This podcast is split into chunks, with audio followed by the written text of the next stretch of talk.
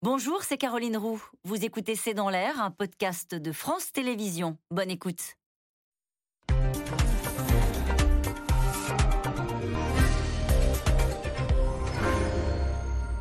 Bonsoir à toutes et à tous. Nous attendons vos questions, SMS, Internet et réseaux sociaux pour alimenter notre discussion. Il refuse donc de mourir pour Poutine. Depuis l'appel à la mobilisation partielle hier, des milliers de Russes prennent le large, en voiture, en avion. Tous les moyens sont bons, y compris se casser un bras, une jambe pour éviter la mobilisation. Même le fils du porte-parole du Kremlin, piégé par téléphone, entend bien échapper à l'ordre de Poutine. Des manifestations ont eu lieu dans 38 villes avec le risque euh, pour ceux qui contestent, on le sait, hein, de finir en prison. Le Kremlin affirme que parler d'exode est exagéré et compte bien mobiliser donc les 300 000 réservistes qui seront envoyés sur le front ukrainien. Alors jusqu'où peut aller ce mouvement de contestation? Poutine est-il acculé, isolé comme le souhaitent euh, les Occidentaux? Poutine et maintenant la contestation des Russes, c'est le titre de cette émission. Avec nous pour en parler ce soir, Pascal Boniface. Euh, vous êtes directeur de l'Institut de Relations internationales et stratégiques. Je rappelle la nouvelle édition de votre Atlas des relations internationales chez Armand Collin. Armel Charrier, vous êtes éditorialiste en politique internationale à France 24. Euh, Anne Niva, vous êtes grand reporter de retour d'Ukraine euh, pour Le Point. Votre ouvrage Un continent derrière Poutine est réédité en poche. Enfin, Tatiana Castouet-Bajon, vous êtes euh, directrice du Centre Russie et Nouveaux États indépendants à l'Institut français des relations internationales. Je cite votre livre, La Russie de Poutine en sans question, publié chez Talendier. Bonsoir à tous les quatre. Merci de participer à ce C'est dans l'air en direct. Anne Niva, je me tourne vers vous pour débuter cette émission. On pensait qu'il suivait Poutine les yeux fermés. En fait, c'est plus compliqué que ça. Ben, bien sûr, euh, dans, le, titre de mon livre, c'était quand même Un continent derrière Poutine, point d'interrogation. Hein. c'était, je l'avais publié il y a quelques années, donc euh, j'étais déjà pas sûre. Il y a plusieurs Russies, bien évidemment. Euh, alors le Kremlin dit ça n'est pas un exode. Bien sûr, le mot exode est un mot très fort, ça n'est pas un exode. Mais il y a des Russes mobilisés moyennement qui sont donc peut-être un peu avachis sur leur divan à regarder la télévision comme un match de football et à se dire qu'ils n'y sont pas. Hein, il y en a beaucoup, ça c'est peut-être une majorité, donc ils ne, se sentent toujours pas forcément concernés par cette guerre, mais il y en a moins qu'avant cette déclaration de mobilisation partielle. Et puis il y a tous ceux qu'on voit qui sont dans les, sur les médias sociaux, et surtout, je trouve, énormément de femmes qui, elles, ne sont pas concernées par cette mobilisation, mais qui sortent, qui clament, qui le disent plus que les hommes. Vous connaissez très bien ce pays, euh, Aniva, euh, pour y avoir fait de nombreux reportages. Souvent, on, met aussi, on donne des images, on montre ces images de contestation, etc. Est-ce qu'il y a quelque chose de nouveau où parce que vous parlez de ces femmes, de ces jeunes, mmh. euh, dans les personnes que vous voyez se mobiliser, dans les images qu'on a pu voir, et on va les voir dans un instant, de ces Russes qui sont à la frontière, dans des, interminables embouteillages pour quitter le pays, est-ce qu'il y a quelque chose de nouveau qui est en train de se passer? Ou est-ce qu'on l'a pu le voir par le passé? Non, on a pu le voir par le passé, mais la dernière fois qu'on l'a vu, c'était quand même en 2011-2012, donc il y a assez longtemps, lors de ces immenses manifestations euh, à Moscou, donc c'était très important, très symbolique, euh, en, réaction au fait que Vladimir Poutine restait au pouvoir. Mais depuis, il y avait eu de moins en moins de ces manifestations. Donc, euh, c'est pas nouveau, mais ce qui est nouveau, c'est que euh, c'est la réaction par rapport à ce qui vient de se passer. Donc, les Russes ne sont pas apathiques. Ils ne sont pas apathiques, ils ne sont pas ignorants et ils n'ont pas peur, en tout cas moins peur que ce que l'on croyait. Et ça, c'est tant mieux sur ces questions-là deux, points par rapport aux protestations et aux participants euh, qu'on a pu apercevoir sur les vidéos d'hier. Beaucoup de jeunes. Il y a un vrai clivage générationnel aujourd'hui. Et les jeunes ne s'y retrouvent pas du tout dans la politique de Vladimir Poutine. On le voyait avec le sondage. Et euh, semble-t-il, euh, j'ai beaucoup discuté avec les sociologues, que parfois ils ont peur d'exprimer leur avis, mais en vérité, ils ne soutiennent pas du tout cette politique. Et en effet, la présence des femmes, y compris parce que, en vérité, les hommes peuvent se faire arrêter à la sortie de ces protestations et euh, être directement amenées au commissariat, au poste de recrutement, etc. Les femmes n'ont pas ce risque-là, mais elles sont quand même directement concernées parce qu'il s'agit de leur fils, euh, de leur mari, euh, de elles leur frère, peuvent être arrêtées également. elles peuvent, bien sûr, raison. Elles peuvent arrêter, bien évidemment, mais elles ne seront pas enrôlées dans l'armée. Encore que dans la réserve, vous avez quand même des métiers mmh. qui sont les métiers de femmes, hein, infirmières, médecins, etc. Elles risquent aussi d'être mobilisées dans ce cadre-là par cette mobilisation, on peut en parler, qui n'a partiel que de non. Hum. On va en parler dans un instant de la mobilisation, mais je voudrais là pour parler d'une autre mobilisation, celle des citoyens russes. Euh, cet article dans Le Monde daté de demain euh, qui, raconte au fond là, une discussion sur une boucle WhatsApp euh, des Russes qui découvrent au fond que Vladimir Poutine finalement finit par parler de guerre, Tatiana Kassovajan, parce qu'on leur avait dit que c'était une opération spéciale. Et du coup, il y a quelque chose qui ne fonctionne pas. il n'y avait pas le mot guerre jusqu'à présent. Exactement, il y a plein de contradictoires dans ce qu'il dit. Il a quand même évité soigneusement le mot guerre hier dans sa euh, dans son discours. N'empêche, c'est un mot qui fait son apparition, y compris dans la bouche des hauts responsables. Et puis Vladimir Poutine, il n'est pas à son premier, à sa première contradiction. Il avait dit, après le début de ce qu'il appelle l'opération militaire spéciale, que ça ne concerne que les soldats, les militaires professionnels, les, personnes, d'autres personnes au-delà de cette armée ne seront pas mobilisées. Et finalement, il revient sur ses propos, ce qui pose quand même la question de la réalité de ce qui se passe sur le terrain. On va revenir sur le terrain, je vous assure, on va parler des réservistes, etc. Pour nous, c'est très compliqué de lire ces images. C'est pour ça qu'on a besoin de vous, mm. parce qu'elles euh, sont parcellaires. On n'a que quelques vidéos qui tournent sur les réseaux sociaux euh, d'une espèce de, de, fil de voiture de Russes qui quittent le pays, etc. Où est-ce qu'elles ont lieu, ces mobilisations? Est-ce qu'il y a quelque chose, encore une fois, qui ressemble à ce que vous avez déjà vu euh, Ou est-ce que vous vous dites, là, il y a quelque chose de différent euh, Ce sont les grandes villes, hein, les grands centres urbains. 38 villes. Avant tout. il y a 38, villes où il y a Et à mon avis, vous trouverez les plus grandes villes euh, dans, cette liste-là. Mais je voudrais quand même, en fait, apporter un, bémol. Parce qu'on voit surtout ces images-là et qu'on souhaite voir ces images-là, les images de station. Aujourd'hui, on, en a eu, on en a vu d'autres sur les réseaux sociaux russes. Ce sont les personnes плана. Qui ont été enrôlés en 24 heures et qui prenaient les bus pour partir vers le front, accompagnés de leurs femmes et enfants. Et j'avais vraiment, euh, ça, me rappelait les scènes dans les films russes sur la guerre, les femmes et enfants qui accompagnent leurs compagnons et qui partent euh, combattre sur le front pendant la grande guerre patriotique. En fait, on, assiste vraiment à quelque chose où il y a plusieurs stratégies. Il y a, il y a les stratégies de ce qu'on appelle dans la science politique de, de l'exit, la stratégie de défection, ce sont tous les fils d'attente qu'on a à la frontière avec la Géorgie, avec l'Arménie, etc. Il y en avait plein qui, qui sont partis euh, hier en 24 heures. Il y a la stratégie de, voice ou de protestation, donc de, descendre dans la rue et de protester, mais aussi la stratégie de loyauté. Et en vérité, le pouvoir russe donne des arguments. Euh, Vladimir Poutine, c'est pas pour rien qu'il a insisté dans son discours et dans euh, Lucas qui est sorti sur le traitement financier de ces gens-là. Pour certains, ça représente des salaires qui sont importants par rapport à la moyenne régionale. Donc c'est l'une des raisons qui, fait que les gens, les gens s'enrôlent. C'est pas un soulèvement. Non, voilà. non mais c'est important de, le dire parce qu'on rappelle qu'il y a 140 millions d'habitants euh, en Russie. On a vu quelques images. Ça ne veut pas dire qu'il y a une crise de régime euh, encore et qu'on est en train de renverser Vladimir Poutine. Non. Mais je caricature volontairement. Annie Juste un mot, parce que les images sont fortes. Je les ai vues juste avant d'arriver sur le plateau, qui venait du Daghestan. Une dispute devant carrément un bureau de recrutement entre une voisine du bureau et des hommes qui étaient là. Et elle a dit de 1941-1945, oui, on a combattu. C'était une guerre. Aujourd'hui, non, c'est de la politique. Pascal Boniface, sur, sur cette euh, mobilisation d'une part d'une certaine partie de la population russe, la jeune, la jeunesse, les femmes, on vient de le dire, et puis sur, euh, sur ces gens qui veulent pas aller mourir. Pour sur, sur la fuite, oui, parce qu'effectivement, c'est différent de défendre son territoire, comme le font les Ukrainiens, comme les Russes le feraient si la Russie était attaquée, que de dire mourir. Pourquoi Pour une guerre dont le sens échappe. À chaque fois que le moral des troupes baisse, les Américains l'ont vu en Irak, ils l'ont vu en Afghanistan. On est prêt à se battre. On, ils ne se sont pas engagés pour ça. Et là, jusqu'ici, les Russes échappaient à la guerre. Ça concernait des militaires professionnels. Aujourd'hui, la guerre les rattrape, puisque même si on n'a pas fait le choix de la mmh. carrière des armes, on peut être envoyé pour combattre. Et une fois encore, pour combattre pour un objectif qui n'apparaît pas très lisible politiquement. Ou quand il apparaît lisible, on n'est pas d'accord avec. Donc en fait, c'est vraiment mourir pour Poutine.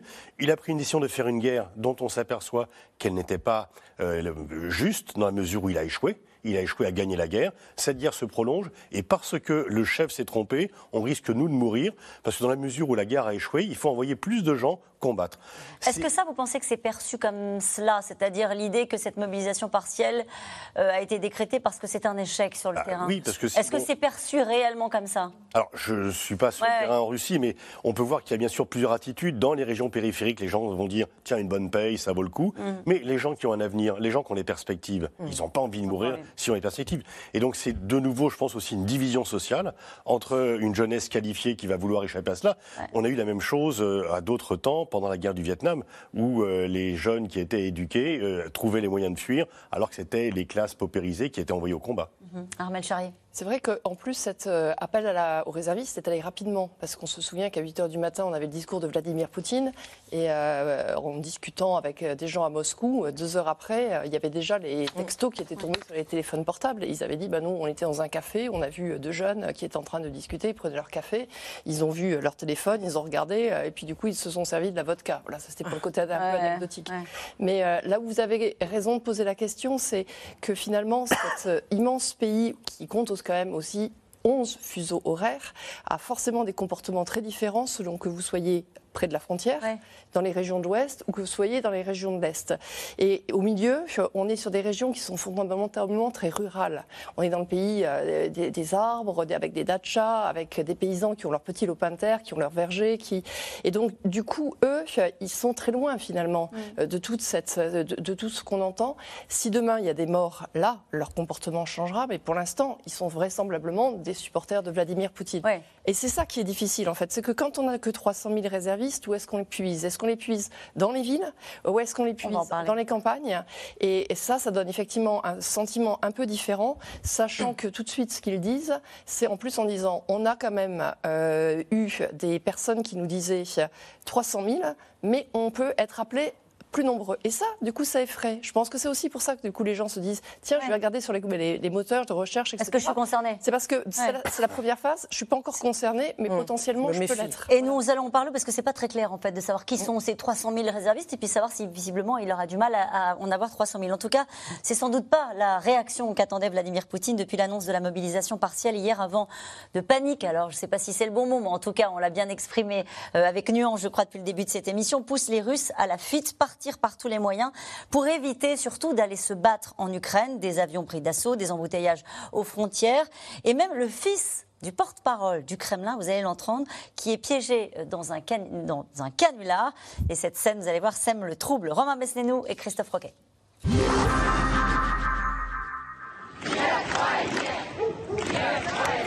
Il défie le pouvoir par milliers. À Moscou, Saint-Pétersbourg, et même en Sibérie, les manifestants protestent contre la mobilisation partielle décrétée par Vladimir Poutine hier. Face à la contestation, la répression, au moins 1300 personnes arrêtées. Les bus de la police sont repartis pleins à craquer. Nous sommes venus ici pour protéger nos amis, nos pères et nos parents qu'ils veulent emmener à la guerre. Cette guerre brutale contre l'Ukraine. Mon petit ami et mon père sont éligibles à la mobilisation en raison de leur âge. Mon petit ami a déjà reçu une note de l'armée aujourd'hui. Je ne veux pas que nos hommes, nos jeunes hommes, soient enlevés. Pour échapper à la mobilisation, certains sont prêts à tout. Sur Google, les requêtes avec la question comment se casser un bras ont bondi juste après l'appel lancé par Vladimir Poutine. Idem pour la recherche de vols vers l'étranger les avions pour la Turquie ou la Serbie étaient quasiment tous complets hier. Ces jeunes hommes ont réussi à s'enfuir. La guerre, c'est horrible, donc c'est normal d'avoir peur de la guerre et de la mort. Je n'ai pas paniqué, je me préparais à ce scénario. J'ai acheté les billets, j'ai agi assez rapidement et j'ai passé la frontière sans problème. Il faut désormais un laissez-passer aux hommes âgés de 18 à 65 ans pour quitter la Russie en avion. Alors, l'exode se fait en voiture, comme ici à la frontière avec la Géorgie, prise d'assaut par des Russes qui tentent de fuir le pays. Pour ceux qui n'ont pas pu ou pas voulu partir, la mobilisation a commencé. Les premiers réservistes ont quitté leur famille ce matin, comme à Yanusk, dans le centre du pays. L'appel de Poutine, beaucoup de Russes y adhèrent. Le seul moyen, selon eux, d'en finir avec cette guerre qui ne devait durer que quelques jours. Le devoir de chaque citoyen, de chaque homme, est de se lever et de défendre sa patrie, comme notre peuple l'a toujours fait. Comme nos arrière-grands-pères et nos grands-pères l'ont fait en 1941. Nous devons arrêter la guerre le plus vite possible. Nous devons faire venir les réservistes. Plus tôt nous en aurons fini, mieux ce sera. Alors, la population russe restera-t-elle fidèle à Vladimir Poutine ou commence-t-elle à douter? Pour faire basculer l'opinion, les proches de l'opposant Alexei Navalny tentent le tout pour le tout. Ils ont piégé le fils du porte-parole du Kremlin, Dmitri Peskov, lui faisant croire par téléphone qu'il était attendu pour sa mobilisation sur le front. L'homme de 32 ans refuse, fragilisant ainsi la propagande du pouvoir. Euh, vous, évidemment que je ne viendrai pas au commissariat demain. Vous devez comprendre que je suis Monsieur Peskov et que ça n'est pas vraiment pour moi. De toute façon, je vais résoudre ce problème. Je vais le résoudre à un autre niveau. Depuis sa prison, l'opposant Alexei Navalny y croit au frémissement dans la population. Il vient de publier cette vidéo où il ose employer le mot guerre, pourtant banni par le Kremlin. Cet appel à la mobilisation n'a qu'un seul but, maintenir et prolonger Poutine au pouvoir. Poutine tourmente notre pays voisin, il tue des gens et maintenant il jette dans cette boucherie qu'est la guerre un grand nombre de citoyens russes. Durant les trois premiers mois de la guerre en Ukraine, près de 4 millions de Russes avaient fui le pays et plusieurs milliers avaient déjà manifesté dans les rues. En vain. Et cette question, le monde entier voit les jeunes Russes fuir en avion, en voiture, mais est-ce que cela touchera Poutine? Bah oui, parce que ça affaiblit le pays et que c'est un désaveu. Quand la jeunesse, quand les forces vives d'un pays préfèrent partir à l'étranger, c'est que c'est pas vraiment un vote en faveur du régime. là, ils votent avec leurs pieds. Ils votent avec leurs pieds, ils s'en vont, et donc c'est qu'ils veulent fuir cela. Ils pensent qu'ils n'ont pas de perspective en Russie ou que les perspectives, c'est éventuellement d'être envoyés à la mort pour une guerre dont ils ne veulent pas. Donc ils se disent autant avoir l'incertitude de partir à l'étranger. En plus, ceux qui partent généralement ont un bagage, euh, ont des diplômes, euh, doivent souvent parler plusieurs langues, ont et, donc en fait c'est la deuxième fois parce qu'il y a déjà beaucoup de gens qui sont partis depuis le début de la guerre en disant euh, le régime maintenant c'est Staline et donc on peut plus parler si on parle avec les étudiants et qu'on dit un mot de trop on risque d'avoir la vie du FSB. Je pars parce que je me mets en danger en restant et je me mets en danger en partant. Et là c'est pas le risque d'aller en prison c'est le risque d'aller à la mort. Et donc, quand vous pensez que le risque c'est d'aller à la mort, bah, vous pesez. Alors, soit vous, vous croyez en ce qui est dit par le régime et vous dites oui, il faut au contraire taper. Que la Russie est menacée. Que la Russie est menacée et qu'au contraire, accélérons la guerre pour en finir une bonne fois pour toutes. Mais ceux qui euh, ont un autre regard plus critique se disent il est temps de partir. Comment est-ce qu'ils vont réagir, euh, le Kremlin, à cette vidéo qu'on a vue du, fils de Dimitri Peskov, porte-parole euh, du Kremlin, euh, qui dit en gros bah, Moi, je ne suis pas un simple soldat, je suis monsieur Peskov. Donc, évidemment, que je ne vais pas aller me faire aller sur le front comme un simple soldat. Je ne sais pas comment le Kremlin va réagir. Mais ce, que je sais, c'est que ce qui se passe agrandit le fossé entre les élites, bien sûr, et le peuple en Russie. Puisque on, on vient de parler du fait que, en fait, c'est le choix cornélien entre soit aller en prison, soit aller au front. Et je vous rappelle qu'il y a une semaine, on avait Yevgeny Prigozhin, donc le, directeur de Wagner, cette milice, qui était dans les prisons en train d'essayer de recruter. Et il a dit également quelque chose de très important, surtout aujourd'hui. Il a dit Mais si vous ne voulez pas que je passe mon temps à les recruter dans les prisons, eh bien, donnez-moi vos fils. Donnez-moi vos fils. Faites en sorte que justement les fils de l'élite, les fils de tout le monde soient enrôlés et aient envie d'être mobilisés. La grande différence aujourd'hui, euh, Caroline, entre la mobilisation, qui est toujours un processus obligatoire entre l'Ukraine et la Russie, c'est qu'en Ukraine, ils y vont avec plaisir, ils sont galvanisés par cette mobilisation. Et en Russie, c'est l'inverse. Mm. Ils y vont en traînant les pieds. Déjà que le moral était bas euh, parmi les troupes, donc euh, on ne sait pas ce que ça va donner. Et vous parliez des élites, Dimitri Peskov, il a réagi, hein, c'est donc le père de celui qu'on a entendu là, et il dit non, euh, il nie pas cette conversation, il dit juste c'était une conversation beaucoup plus longue qui a été tronquée. Mm. Ça va être difficile de se dépêtrer de ça. C'est l'un des arguments assez fréquemment évoqués. Les mots ont été sortis du contexte, etc. Ils ont été mal interprétés. Personne n'est dupe dans l'histoire. En vérité, les, les, les, Russes voient très bien l'écart, autant au niveau social, économique qu'au niveau politique, entre les élites qui disent une chose, qui font autre chose, dont les enfants sont à l'étranger, qui investissent dans les pays occidentaux sur lesquels ils crachent quand ils sont dans le pays. Personne n'est dupe de cela. Et le seul point, c'est que sur la politique étrangère, là, la société rejoignait plutôt euh, Vladimir Poutine. Et euh, c'est vrai que l'Occident, avec euh, la guerre en Yougoslavie, la Libye, etc., c'est toute la rangée et les sorties de qui vous parlez du comportement occidental, de la démocratie, et, etc. Et donc là, je pense qu'il y a quand même cette conviction que la politique, certes, sur, en matière de politique intérieure, il y a plein de problèmes, c'est injuste, injuste, le régime est corrompu, etc. Mais en matière de politique étrangère, on rejoint. Je crois que ce qui est en train de se passer peut aussi vraiment amplifier les questionnements aussi là-dessus. Ils les voient, les mêmes images que nous ou pas? non. Ah, en fait, oui, non. Ce sont des ceux, qui, ceux, qui, souhaitent peuvent le voir. il y en a beaucoup qui ont installé le VPN, etc. Ça demande une autre démarche. C'est pas les démarche images, pour aller s'informer avec d'autres. Vous verrez à la télé, mais parfois quand les vous voyez à la télé, c'est avec d'autres types de commentaires orientés très différemment. Donc cette question ils pas à la fois. Tatiana Cassovageant, cette question pour vous d'Alain dans les Vosges. Que risquent les hommes qui refusent d'être mobilisés en voie de force au front, prison, prison, tout à fait. Et en fait, il faut le voir comme tout un paquet. Ce qui s'est passé en, 48 heures, c'est à la fois l'annonce sur le référendum dans les quatre républiques en, parler. en Ukraine, c'est la mobilisation partielle et c'est aussi les amendements apportés au code pénal et qui prévoient des peines de prison pour les désertions et pour aussi la non-réponse à l'appel de l'armée. Mhm comme promis, on parle des réservistes.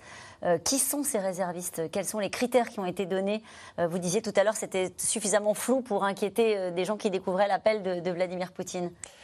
Les critères en soi, on les connaît, puisque euh, justement Vladimir Poutine a peut-être fait attention pour son opinion publique, c'est qu'il a demandé à ce que ce soit des anciens militaires, c'est-à-dire du coup avec un bagage suffisant pour aller se battre et avec la capacité de pouvoir derrière avoir euh, une formation de remise à niveau en quelque sorte. 300 000 seulement, c'est pas énorme, euh, et du coup ces personnes sont appelées à partir avec une question évidemment derrière, c'est que est-ce que vous ouvrez la boîte de Pandore? C'est bien d'avoir à un moment donné mis cette mobilisation partielle et dit euh, voilà, on prend ces personnes sur tel tel type. Euh, mais ensuite, derrière, une fois que la mobilisation partielle est ouverte, il reste la mobilisation générale Il peut y avoir autre chose. Oui, ou alors tout simplement, quand on pose la question, ils disent en même temps, si demain on va nous dire qu'on a besoin d'avoir des médecins ou des infirmiers au front, parce que du coup on a besoin d'avoir des gens qui, sont, euh, qui servent concrètement, etc. dans ces cas-là, les professions qui, qui, exercent ça ne seront pas forcément épargnées. Vous voulez dire que tout le monde se sent menacé et concerné donc, Oui, parce que c'est vrai c'est un peu étonnant au départ parce qu'on se dit finalement il faut être réserviste, il faut avoir fait donc une démarche déjà militaire, il faut déjà être dans une tranche d'âge qui fait qu'on peut être appelé à, pour y aller. Et pourtant, on voit que j'allais dire l'inquiétude, elle touche bien plus largement la population. Donc euh, évidemment, je pense qu'il y a quand même une réflexion de Vladimir Poutine qui est de se dire euh, je ne peux pas envoyer n'importe qui euh, combattre n'importe où parce que mm. derrière, si j'ai une hécatombe, forcément derrière, je vais ramener la, la population des mers, entre autres celles qui ont fait tomber après l'Afghanistan, après la Tchétchénie, ce régime-là. Mais à un moment donné, les gens ont plus peur d'eux-mêmes. Ils disent bah oui, mais si, si on commence à aller nous mobiliser sur un front qui va peut-être durer encore plus longtemps que ce qu'on imagine, ça va amener des... Alors, des questions juste très simples. À quoi Est-ce qu'on sait à quoi ils vont servir Le mot n'est pas très juste, mais sur le terrain. Euh, mobiliser pour aller où? Pour faire quoi? On sait ça? Pour aller garder la frontière. Mais pourquoi voilà. Mais précisément. Eh ben, il y a des forces combattantes, il y a des forces de soutien, il y a des forces logistiques. Il y a 80 000 soldats qui sont hors de combat, c'est-à-dire soit blessés, soit tués. Le ministre de la Défense lui-même a avoué un chiffre de 7 000 morts. 7 000 morts, 6 000, Donc c'est quand même, euh, même ce chiffre officiel dont on peut penser qu'il est largement sous-évalué. Les, les, projections, c'est plutôt 30 000 morts. En tous les cas, la guerre d'Afghanistan, en 10 ans, c'était 15 000 morts. Donc même selon les chiffres officiels, on a fait la moitié de la guerre d'Afghanistan en 6 mois que par rapport à 10 ans de guerre d'Afghanistan qui était dans des conditions quand même terribles. Donc en fait, il y a euh, des trous à remplir partout. Et c'est la décision suite à la défaite de la semaine dernière. Poutine a eu peur d'un effondrement total de son armée, d'une poussée ukrainienne encore plus forte. Donc il faut envoyer du monde pour faire bloc. Mais envoyer du monde, des gens qui sont peut-être passés par leur service militaire, mais qui n'ont pas été formés. Comment on fait en sorte d'envoyer en urgence, il faut les envoyer maintenant, il faut les former, des soldats Comment est-ce qu'on imagine, la question est la suivante, comment des soldats peuvent-ils être formés là rapidement pour aller sur le front C'est pas dans trois mois qu'il faut y aller. C'est pour ça que peut-être qu'une des voies qui sera mise en place par Poutine, ça sera peut-être comme il va y avoir les référendums qui vont se tenir dans les quatre endroits, de leur demander qu'ils fassent du maintien de présence en fait sur des territoires qui sont contestés par les Ukrainiens. Parce que sur les quatre territoires, on sait qu'il y en a deux qui sont plus hostiles. Et dans ces cas-là, c'est du présentiel. Ça vous demande d'être une force combattante, oui, parce que si vous avez des attentats, si vous avez besoin d'avoir de, de réactions, il faudra le faire. Mais dans ce cas-là, vous êtes légèrement en retrait et vous n'êtes pas dans le front. Problème, c'est que ça, ça marche un temps. Le réserviste, il sait très bien que lui, il peut être effectivement dans cet encadrement-là où on va lui dire, grosso modo, tu te refais un peu la main. Et puis, mais juste après, soit on lui demandera d'aller au front, soit s'il y a une percée, soit s'il y a quelque chose qui sera compliqué, dans ces cas-là, il servira de chair à canon par rapport à des armes qui sont beaucoup plus offensives. Euh, il paraît qu'il y a une inquiétude autour de l'article 7 du décret de mobilisation. Oui, Aniva, c'est quoi, voilà, quoi le problème C'est ce que je voulais vous dire depuis tout à l'heure, parce que je sens que c'est un souci, une grosse inquiétude depuis l'annonce euh, hier par Vladimir Poutine de cette mobilisation euh, partielle. Il y a un point, le point numéro 7 dans Lucas, dans le décret présidentiel, qui n'est pas su qui n'est pas rendu public. Et donc, depuis hier, tout le monde se perd en conjecture pour savoir qu'est-ce qu'il y a dans ce point. Et tout le monde se dit que c'est par rapport justement au nombre euh, euh, possible de mobilisables. Et tout à l'heure, juste avant de venir, j'ai vu que Novaya Gazeta Evropa, donc cet hebdomadaire euh, d'opposition qui a été interdit en Russie récemment, a sorti l'information, selon des sources qui sont les, leurs propres au Kremlin, qui serait que, d'après leurs sources, le septième point de Lucas parlerait de 1 million de personnes. Ça serait ça le chiffre ah qui serait évoqué dans cette, euh, ce point 7 de ce décret présidentiel. Donc, euh, Tatiana Castelvajan avait raison de parler du fait que de mobilisation partielle, euh, on, en vient assez peut-être rapidement, potentiellement. Ça veut dire pour, que, que, je comprenne bien, cet, cet alinéa qui n'a pas été rendu public donne la possibilité, s'il le souhaite, hum. donnerait. la possibilité à Vladimir Poutine et au Kremlin, s'il le souhaite, de mobiliser un million de personnes. Jusqu'à un million de personnes. je pense qu'ils auront des difficulté de mobiliser un million de personnes. Déjà sur 300 euh, 000, j'ai beaucoup de doutes mm, là-dessus. Mm. Mais pour bien comprendre la mécanique, le cas qu'a signé Vladimir Poutine ne détaille pas normalement, à part donc cette clause et cette information qui a été en effet euh, lâchée cet après-midi sur un million de personnes, ne détaille pas les catégories qui sont à mobiliser. Et on sait que ce sont les gouverneurs qui seront en charge de cette mobilisation.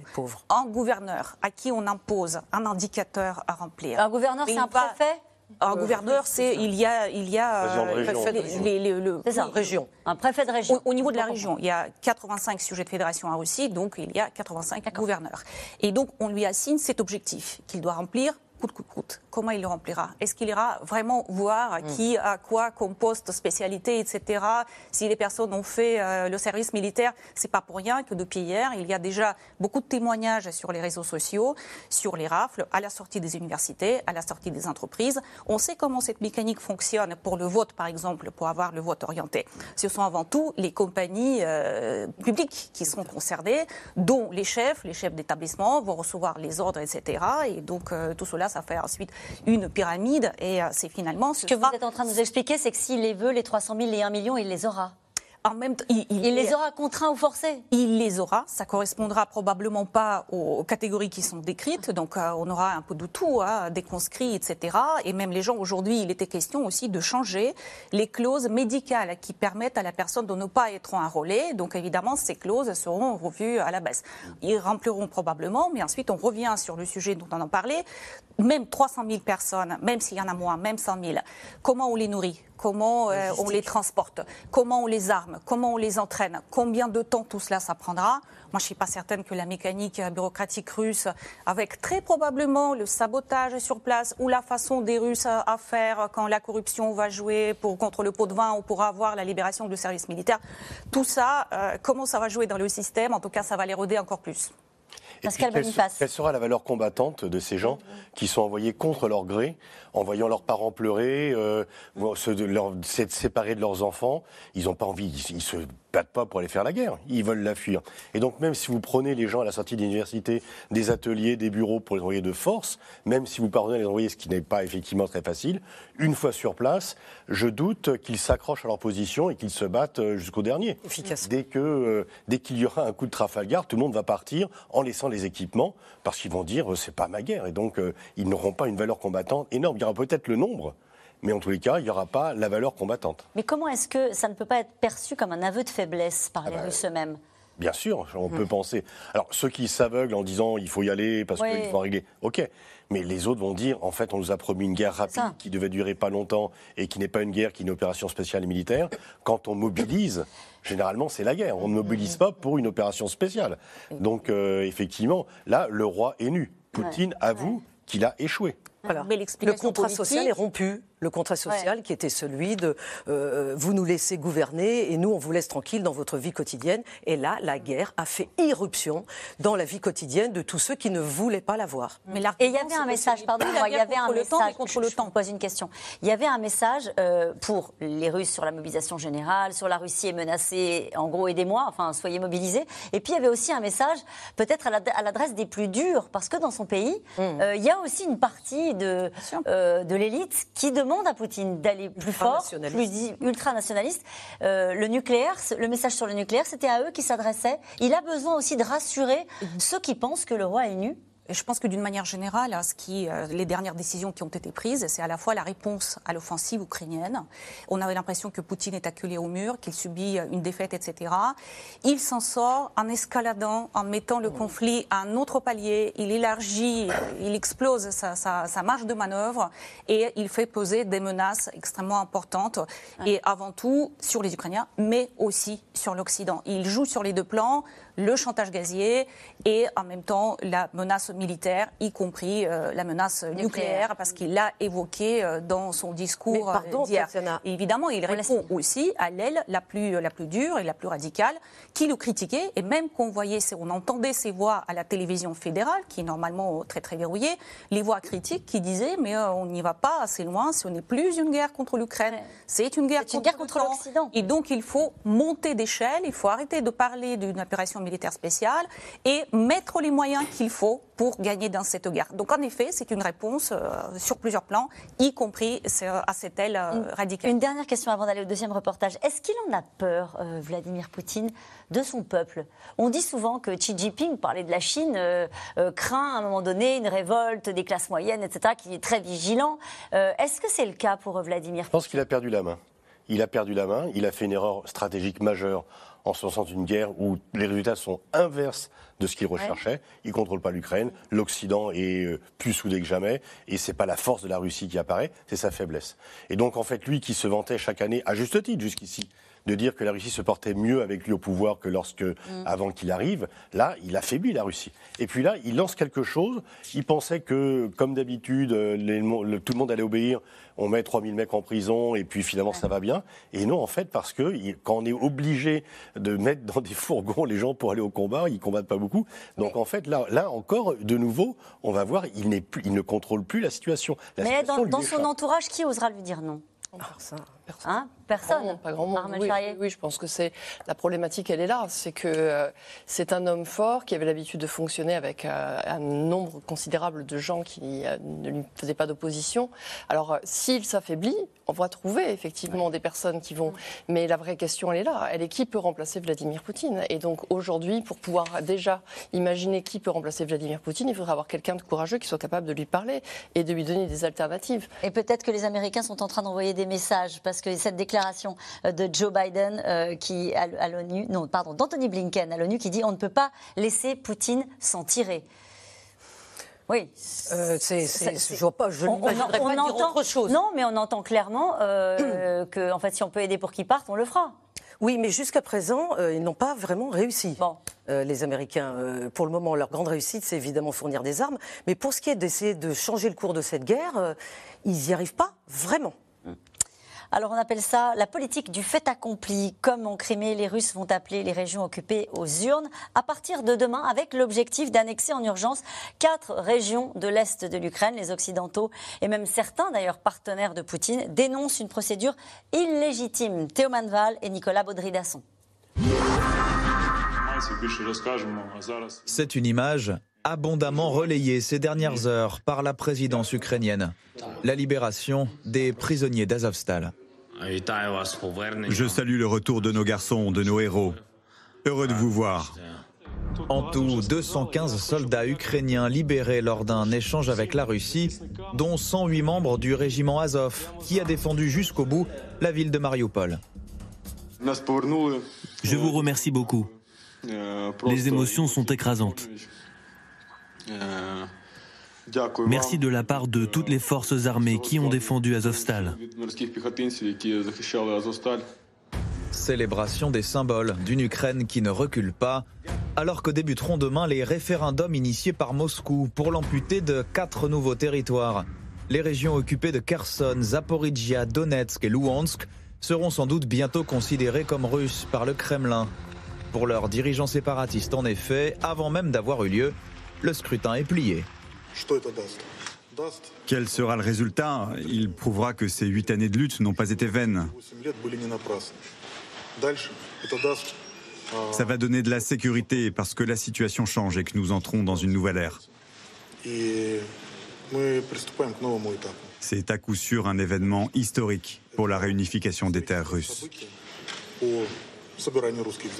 En 2014, déjà en Crimée, c'est exactement la même méthode qui avait été employée. En moins de trois semaines, les soldats russes occupent les locaux gouvernementaux et l'aéroport de cette péninsule ukrainienne avant d'y mettre en scène un scrutin d'autodétermination au résultat soviétique. 97% des électeurs ont voté pour la Russie.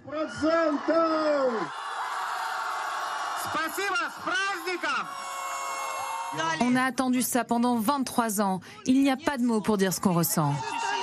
La Crimée était russe et elle redevient russe. La communauté internationale s'insurge, mais deux jours plus tard, Vladimir Poutine signe le rattachement de la Crimée à la Russie. C'est sa politique du fait accompli. Une frontière est dressée avec le reste de l'Ukraine. La monnaie locale est remplacée par le rouble et des passeports russes sont délivrés aux habitants. On peut garder le passeport ukrainien si on veut, mais moi je ne le veux pas. Personnellement, j'ai eu ma dose pendant 23 ans. Alors le même scénario va-t-il se répéter huit ans après? Certaines voix muettes en 2014 font désormais entendre leur désaccord, comme la Turquie du président Erdogan, qui s'est entretenu cette semaine avec une chaîne américaine. Pour que la paix revienne en Ukraine, le fait de rendre les territoires envahis sera très important. C'est ce que nous attendons, c'est ce qui est souhaité. Monsieur Poutine a fait certains pas, nous en avons fait aussi. Mais les terres occupées seront rendues à l'Ukraine. Le camp occidental continue de condamner des simulacres de démocratie et promet de ne pas faiblir dans ses livraisons d'armes à l'Ukraine. Pour moi, ces référendums sont simplement un coup médiatique pour détourner l'attention de la situation difficile dans laquelle se trouve l'armée russe en ce moment. Et ça n'affectera en aucun cas le soutien américain et international. Nous allons continuer de travailler avec l'Ukraine pour leur fournir l'aide dont ils ont besoin pour défendre leur territoire avec une question. Quelle réponse de Moscou en cas de bombardement de ces zones annexées une fois le référendum passé Hier matin, Vladimir Poutine a promis de répliquer par tous les moyens si la Russie était attaquée. Juste pour faire écho à la question que pose Théo Manval euh, dans ce reportage, quelle sera la réaction de Vladimir Poutine en cas d'offensive sur ces territoires qu'il considérera comme annexés? Est-ce que c'est pas ça militairement la question qui va se poser dans les prochaines semaines? Si, absolument, parce qu'à partir du moment donné où il y a une attaque d'un territoire qui est un territoire de la Russie, ça veut dire que derrière, il y a la possibilité de décréter la loi martiale, ça veut dire que derrière, il y a la possibilité d'avoir la mobilisation générale, ça veut dire que derrière, on peut utiliser n'importe quel armement, dont évidemment l'arme nucléaire. C'est pour ça que du coup, beaucoup voient dans cette volonté le fait finalement d'avoir ramené le nucléaire encore un peu plus proche euh, de l'OTAN et dire voilà, on est sur des zones qui vont être sauvegardées de cette manière-là.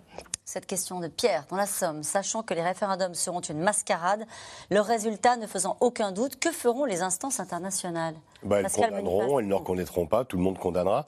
Erdogan l'a dit, et personne, y compris, alors peut-être que le Nicaragua, l'Érythrée et la Corée du Nord vont reconnaître cela. La Chine et l'Inde, non. Non, certainement Certainement pas. Non. certainement. La Chine est très sensible à ne pas modifier les frontières euh, sans qu'on lui demande cela. L'Inde aussi.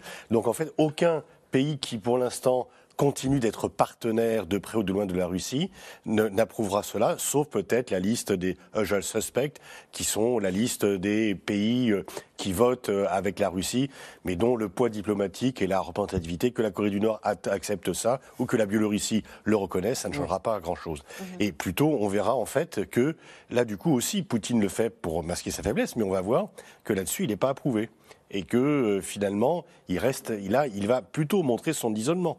Alors que sa stratégie, c'est de montrer qu'il n'est pas isolé, qu'il est coupé des Occidentaux, mais pas isolé du reste du monde. Comme personne dans le monde, ou pratiquement pas, va accepter cette annexion, c'est là, il paraîtra isolé. Mhm. On n'a aucun doute sur le résultat de ces votes? Ah non, aucun. Non, ils vont le dessiner, comme on dit. Comment? Ils vont le dessiner, comme on dit à Russie, le vote, le, résultat qu'ils voudront, hein, comme ils font pour la plupart des élections. Mhm. Euh, cette question. Euh, ah non, là déjà, il y a une question qui était posée tout à l'heure sur euh, voilà, pourquoi les séparatistes du Donbass sont-ils si attachés à la Russie? Euh, c'est une vaste question. Là, il y en a pour toute une émission. Hein. Alors non, non, mais il y a des populations qui sont russophones, etc. Il y a quand même beaucoup de populations qui étaient plutôt pro-Ukraine, qui ont fui déjà dès 2014 euh, le, territoire de, Donbass. Et euh, ceux qui restent, c'est très difficile de savoir en fait, parce qu'il y, y, a très peu de sondages et on ne sait pas quelle est leur fiabilité sur leur ressenti véritable. Et à mon avis, ils vont simplement vouloir vivre en, paix, peu importe l'autorité finalement. Tout ça, ça me rappelle un grand film classique russe où un paysan dans le village essayait de regarder au loin pendant la guerre civile, c'était les rouges ou les blancs qui arrivent pour sortir le chapeau de bon couleur. On y va. Justement, quand j'étais en Ukraine récemment, dans ces régions du Donbass disputées, et, euh, j'étais en territoire contrôlé par les Ukrainiens à l'époque, euh, mais j'ai posé cette question à ceux qui, restent. Et effectivement, ceux qui restent sont euh, plutôt indifférents, c'est-à-dire que ce qu'ils ne veulent pas, c'est que leur vie entière, qu'ils aient justement à se poser cette question du choix. Eux, ils sont, ça leur semble pas impossible de rester finalement, quel que soit quel que le soit scénario, quel que soit celui qui domine. Et puis il y a ceux qui restent parce qu'ils ne peuvent pas partir, ça c'est important aussi. Hein. Il y a les malades, les personnes âgées et ceux qui n'ont pas les moyens de partir, parce que tout le monde n'a pas les moyens de partir, même si les évacuations sont très bien organisées côté ukrainien. Donc il y a toutes sortes de raisons tout à fait humaines pour que les gens restent sur place. Et Vladimir Poutine en joue bien évidemment. Mais je crois que Vladimir Poutine, juste ce que je voulais dire tout à l'heure, euh, quoi, il sait bien que personne ne va reconnaître euh, ces, ces régions. Mais peu lui importe. Lui, ce qui lui importe, il l'a encore montré dans ce discours d'hier matin, c'est de raisonner de la façon la plus rigide qui soit, celle qu'on lui connaît, c'est-à-dire de montrer aucune euh, euh, faiblesse. oui faiblesse, mm. mais flexibilité. C'est-à-dire, il veut faire comme il a fait pour 2014 et pour la Crimée. C'est passé en 2014 et il a l'impression que ça va passer en 2022. Alors il y en a un évidemment qui l'entend pas de cette oreille, euh, c'est Volodymyr Zelensky qui s'est exprimé au moment de l'Assemblée générale des Nations Il veut euh, un juste châtiment euh, contre Poutine. Le crime a été commis contre les valeurs, contre nos hommes, contre nos femmes, contre notre pays. Et alors, euh, la question qu'on peut se poser aujourd'hui, c'est est-ce que Volodymyr Zelensky, quand il parle aujourd'hui, il dit nous sommes prêts pour la paix, mais une paix honnête et juste. est-ce que ça veut dire que en utilisant cette phrase-là, est-ce que c'est une inflexion dans ce discours? Parce que jusqu'à présent, on avait l'impression que son seul objectif, c'était de récupérer l'ensemble du territoire, y compris la Crimée.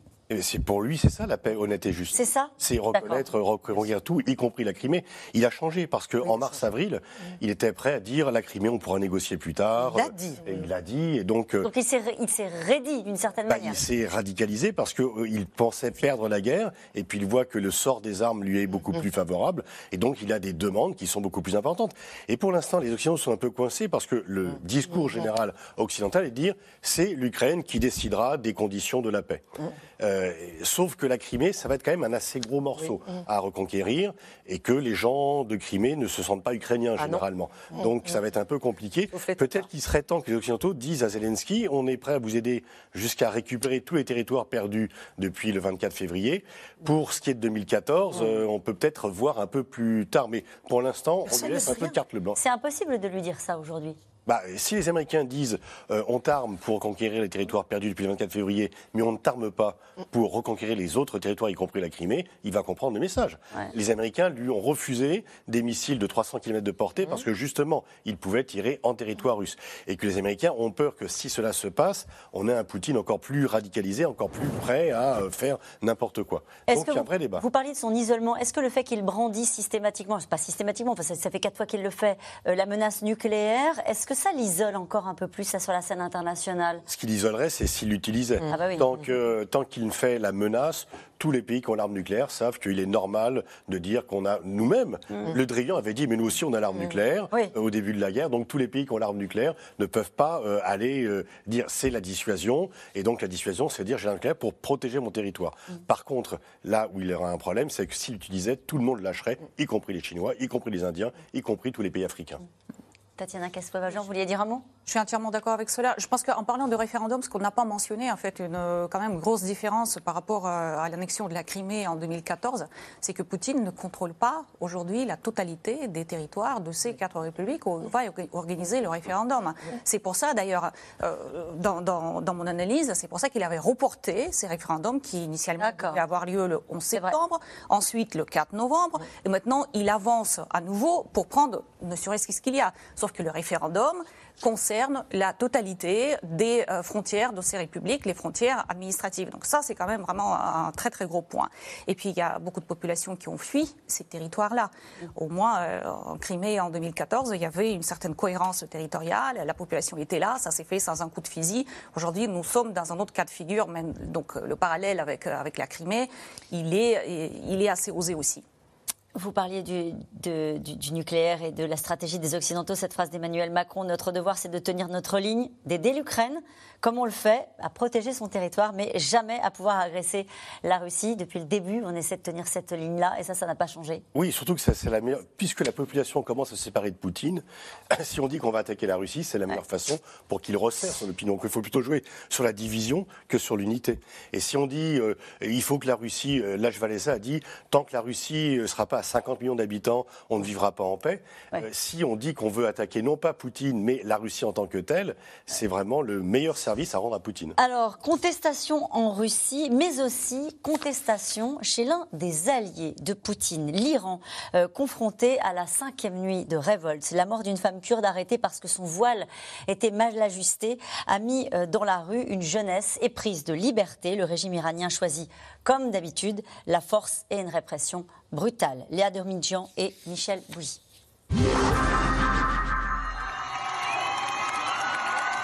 Ce soir-là, en Iran, vent de liberté. Un premier hijab jeté au feu, puis d'autres suivent acclamés. Geste de résistance d'une génération dans la rue, voile au point. Une génération en colère qui fait tomber le drapeau de la République islamique. Depuis quelques jours, l'Iran s'embrase. Tout commence après le décès de Massa Amini, une jeune femme de 22 ans, originaire du Kurdistan. Arrêtée par la police des mœurs pour un voile selon eux mal ajusté, une mèche de cheveux qui dépasse. Trois jours plus tard, la jeune femme décède à l'hôpital dans des circonstances obscures. La résistance s'affiche d'abord sur les réseaux sociaux. En signe de solidarité, des dizaines de femmes iraniennes décident de couper leurs cheveux. D'autres s'affichent seules et sans voile dans les rues de Téhéran. Pour protester contre le meurtre de notre sœur Massa Amini, je marche dans les rues de Téhéran sans hijab.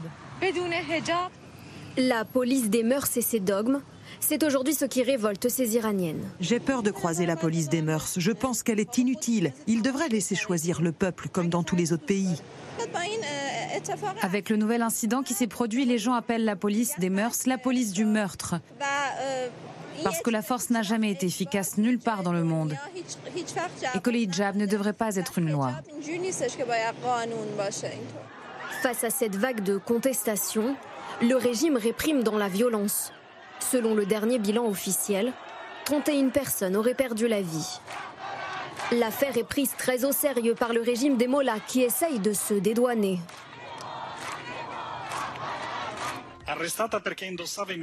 Dans une vidéo de surveillance publiée par les autorités, une femme présentée comme Massa Amini s'effondre dans les locaux de la police.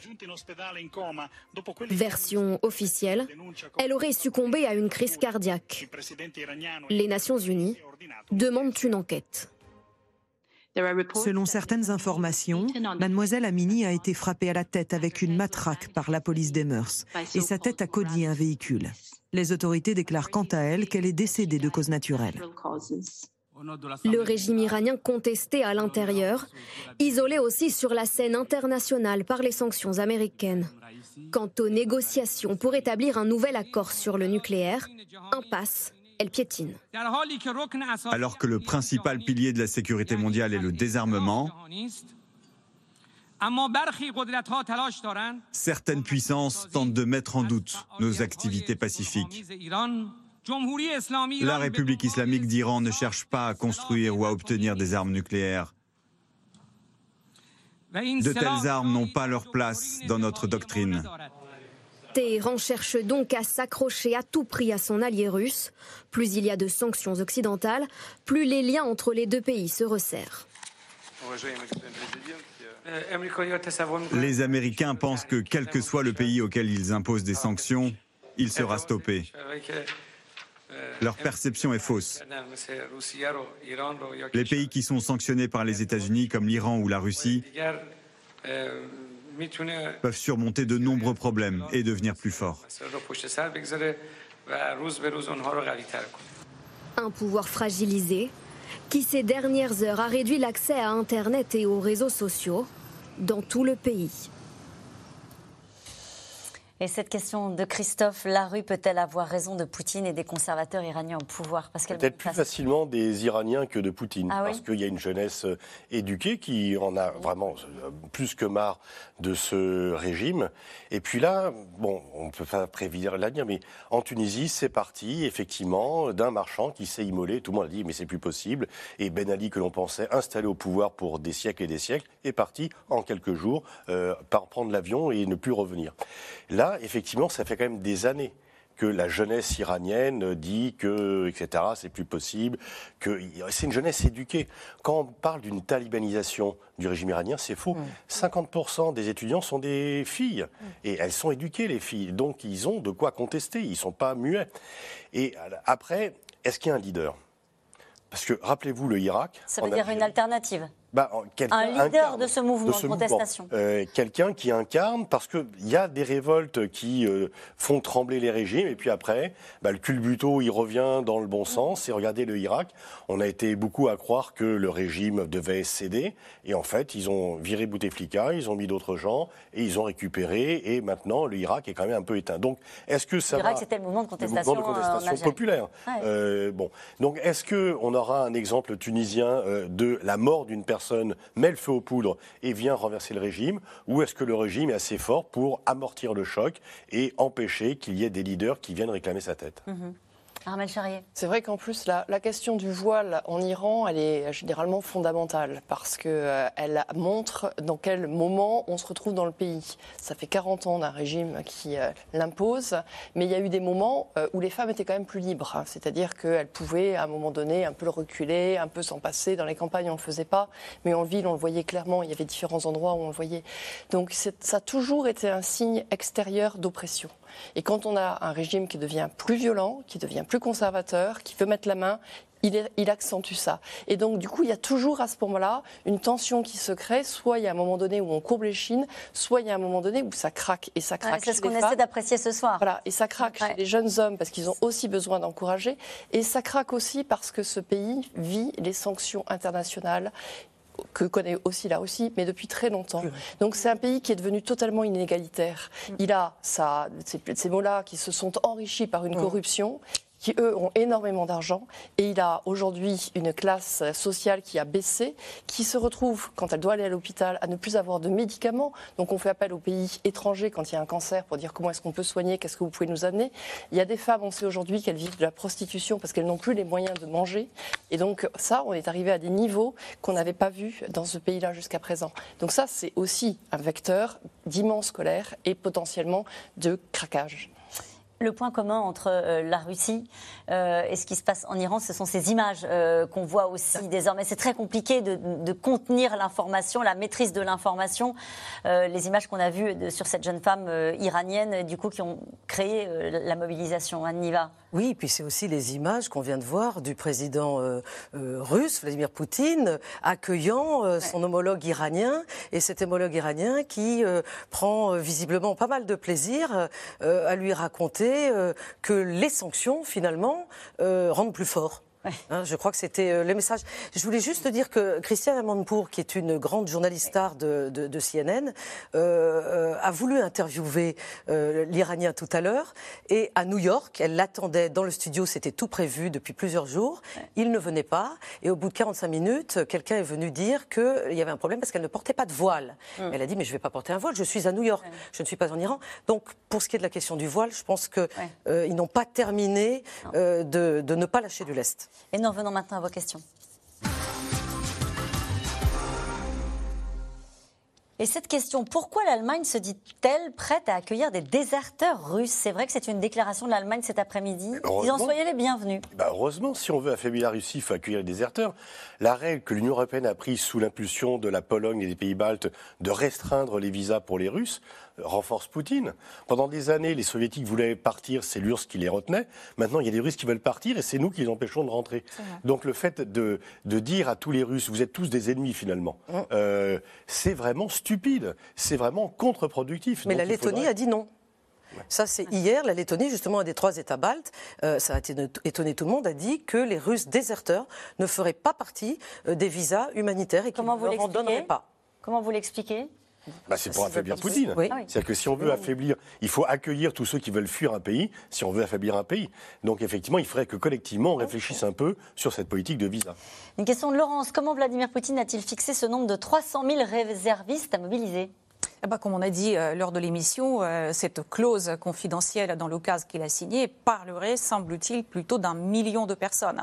Et c'est euh, le ministre de la Défense, Sergei Shoigu, qui a donné ce chiffre-là. De quelle manière à mon avis, à peu près à la louche. Et c'est un chiffre qu'ils peuvent réviser à la hausse et à la baisse et le présenter comme ils souhaitent. Hein. La, télé, la télévision fédérale, elle est complètement sous l'emprise de l'administration présidentielle. Une question d'Henri dans le Nord. Poutine risque-t-il de suivre le même chemin que Ceausescu?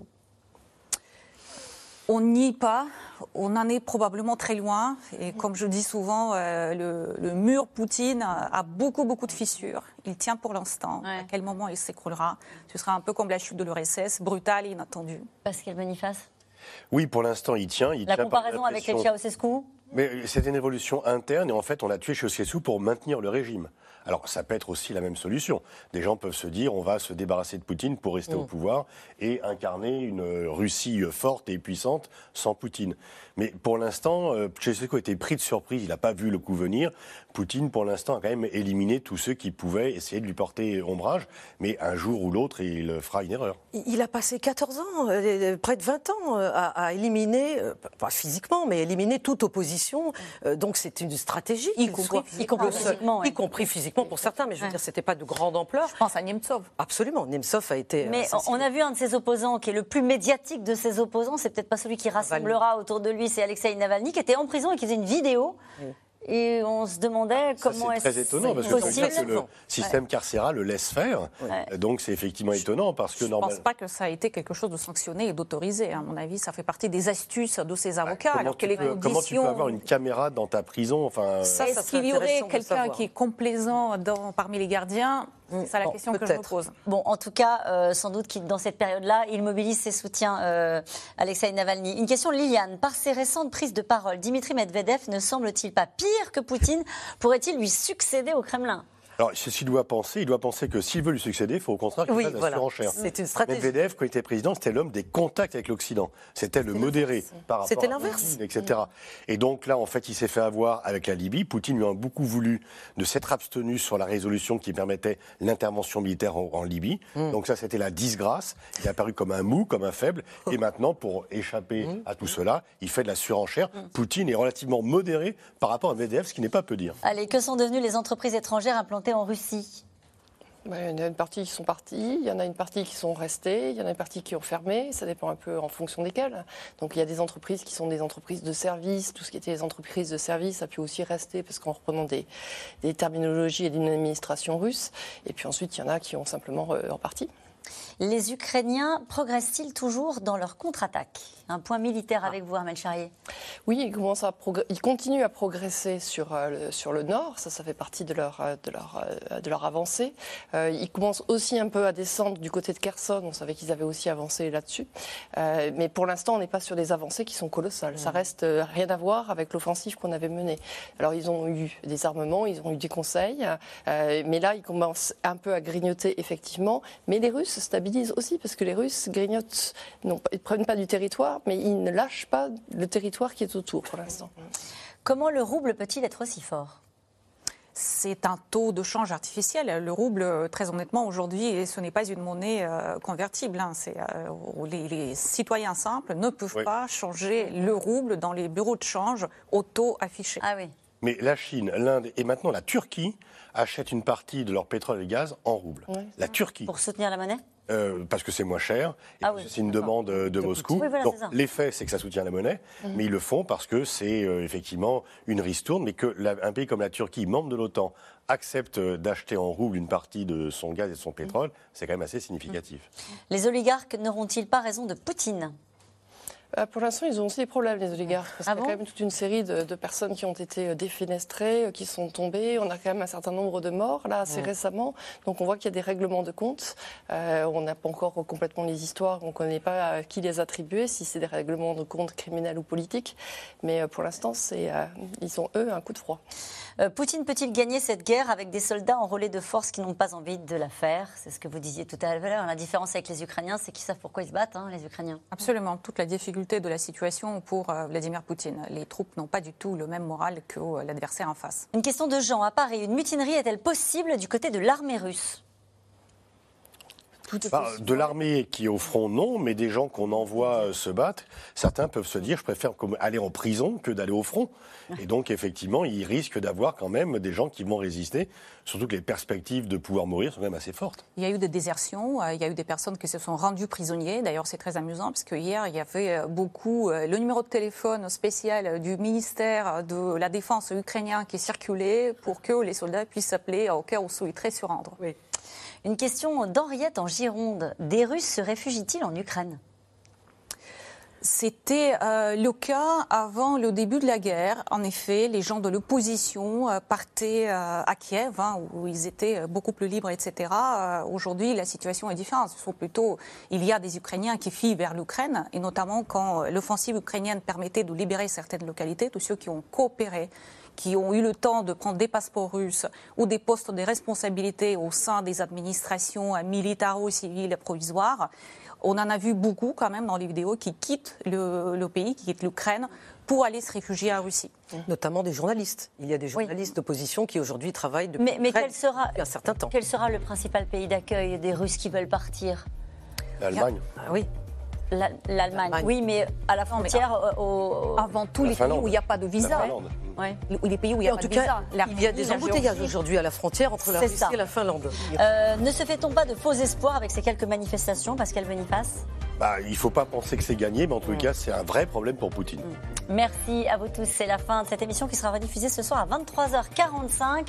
Il est l'heure de retrouver Anne-Elisabeth Lemoine. Bonsoir Anne-Elisabeth au programme ce soir. Bonsoir Caroline. C'est moche, mais c'est un mal pour un bien. Voilà comment certains habitants de Batte-sur-Mer, en Loire-Atlantique, ont accueilli le premier parc éolien offshore inauguré aujourd'hui par Emmanuel Macron. On parle de l'intention du président de développer massivement toutes les énergies renouvelables, quitte à faire des mécontents. Bonne émission à vous. Demain, vous retrouvez Axel de Tarlet pour un nouveau C'est dans l'air et un nouveau C'est dans l'air l'invité dès 17h30. N'oubliez pas. Et puis, vous pouvez revoir euh, votre émission préférée quand vous le voulez euh, en replay et en podcast. Belle soirée.